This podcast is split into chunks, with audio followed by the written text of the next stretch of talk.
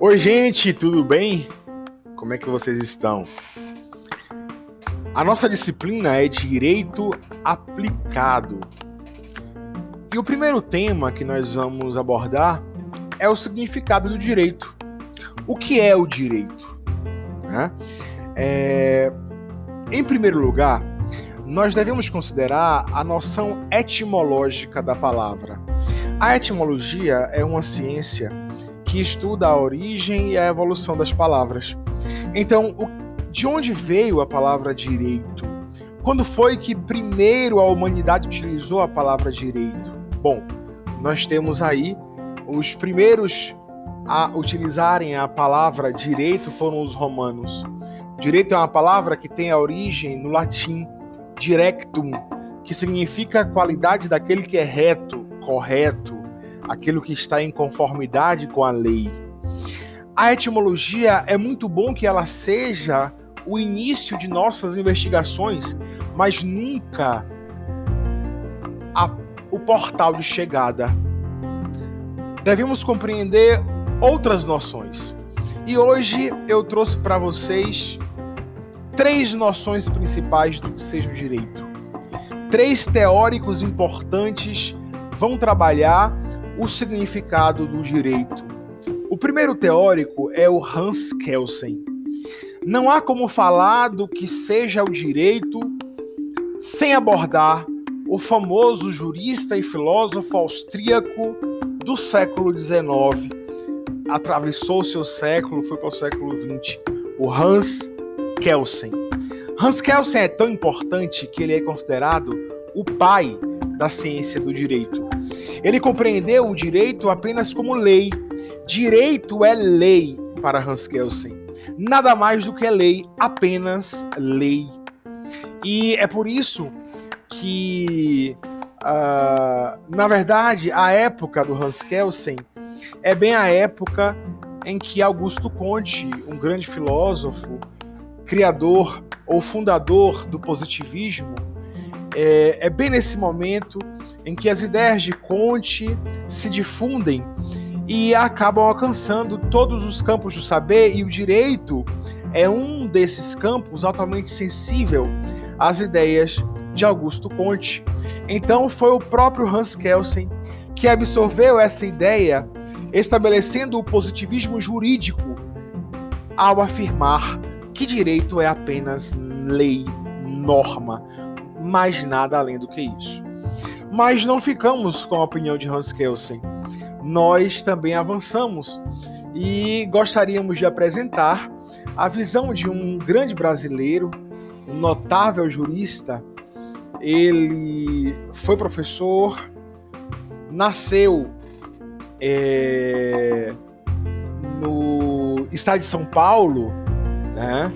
E contribuiu de forma muito intensa e significativa na elaboração do Código Civil de 2002, o atual Código Civil brasileiro. É o Miguel Reale. O Miguel Reale tem um livro fantástico chamado Lições Preliminares do Direito. E nesse livro ele aborda a sua teoria. Para ele, direito não é apenas norma. Para ele, direito não é apenas lei. Para além da norma ou do enunciado legal, para Miguel Reale, direito também é fato, direito também é valor. Então, o Miguel Reale criou uma teoria que ele mesmo intitula de teoria tridimensional do direito. Tri, três. Teoria tridimensional do direito. O direito apresenta três dimensões diferentes e interligadas. O direito é fato, o direito é valor e o direito é norma. Então, enquanto norma, não há problema, porque o próprio Hans Kelsen já estabelecia que o direito é lei, direito é norma. Mas o Miguel Reale traz duas facetas do direito altamente inaugural na área do saber jurídico. Traz o fato, e por isso Miguel Reale defende que o direito deve aprender as lições sociológicas, porque a sociologia é, estuda o fato, também a história estuda o fato. Então, o direito está em constante comunhão com outras áreas, a exemplo da história e da sociologia, pois ambas estudam o fato e também o valor. O valor ela é estudado pela axiologia, que é uma área da filosofia. Daí a, a grande, o grande vínculo e a grande irmandade que existe entre direito e filosofia. O que não era pensado por Hans Kelsen, Hans Kelsen aprisionava o direito enquanto ciência apenas, agora o direito é visto de uma forma mais ampla. O direito é ciência, sim, mas ele dialoga com outras ciências. Mas é possível analisar, investigar, encontrar também fato, também valor nos enunciados normativos e no direito como um todo. Mas nós não vamos ficar também parados em Miguel Reale. É necessário avançar. E aí eu trouxe uma perspectiva do direito crítico que assume uma nova teoria no campo até da hermenêutica, no campo da interpretação do texto jurídico. Eu trago para vocês a posição do Roberto Lira Filho. Roberto Lira Filho foi um grande brasileiro. Ele nasceu, ele é carioca, nasceu no Rio de Janeiro, no iníciozinho do século XX. Já morreu, já faleceu uh, em 1986. Deixou um legado muito importante na área do direito. Escreveu uma obra muito importante, pequenininha, mas densa, rica de conteúdo, intitulada O que é o Direito, da coleção Primeiros Passos. Eu recomendo a leitura dessa obra. O Roberto Lira Filho, ele compreende o direito não como algo estático, não como algo parado. Então essa ideia de que o direito é algo não é defendido por Roberto Lira Filho. Ele compreende o direito em movimento, portanto, o direito está sendo. E é proposital essa definição, porque para Roberto Lira Filho, o direito deve estar em constante transformação graças ao grande impulso social, às grandes mudanças, às pressões sociais, às reivindicações da minoria, os conflitos de classe. Então, o direito, quando se compreende em uma definição estática, é própria da compreensão estatal. É o Estado que defende e que quer e que deseja que o direito seja visto de forma parada, porque ele mantém o status quo, ele mantém a situação social, ele congela as estruturas sociais.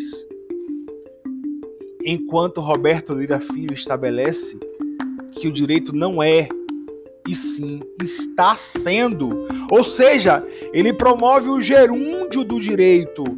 Ele estabelece que o direito deve sofrer influência dos agentes externos, sobretudo daqueles que proclamam e reclamam direitos. E dessa forma, Roberto Lira Filho acaba criticando a fonte do direito que provém do Estado, que é a lei. Roberto Lira Filho compreende direito também nos movimentos sociais. Compreende o direito também nas reivindicações da minoria, também nos conflitos de classe. Portanto, ele, ele cria uma teoria chamada teoria alternativa do direito, que compreende o direito em sua faceta crítica. Ele defende o direito achado nas ruas. E não há nada mais dinâmico que a própria rua. Não há nada mais em movimento que a própria rua. Também o direito se encontra nessa conjuntura de mudança, de transformação constante. Então, senhores, neste momento, eu gostaria de deixar vocês com essas quatro visões do direito: a visão etimológica, a visão do Hans Kelsen, a visão do Miguel Reale e a visão do Roberto Lira Filho. Agora eu pergunto: o que é direito para você?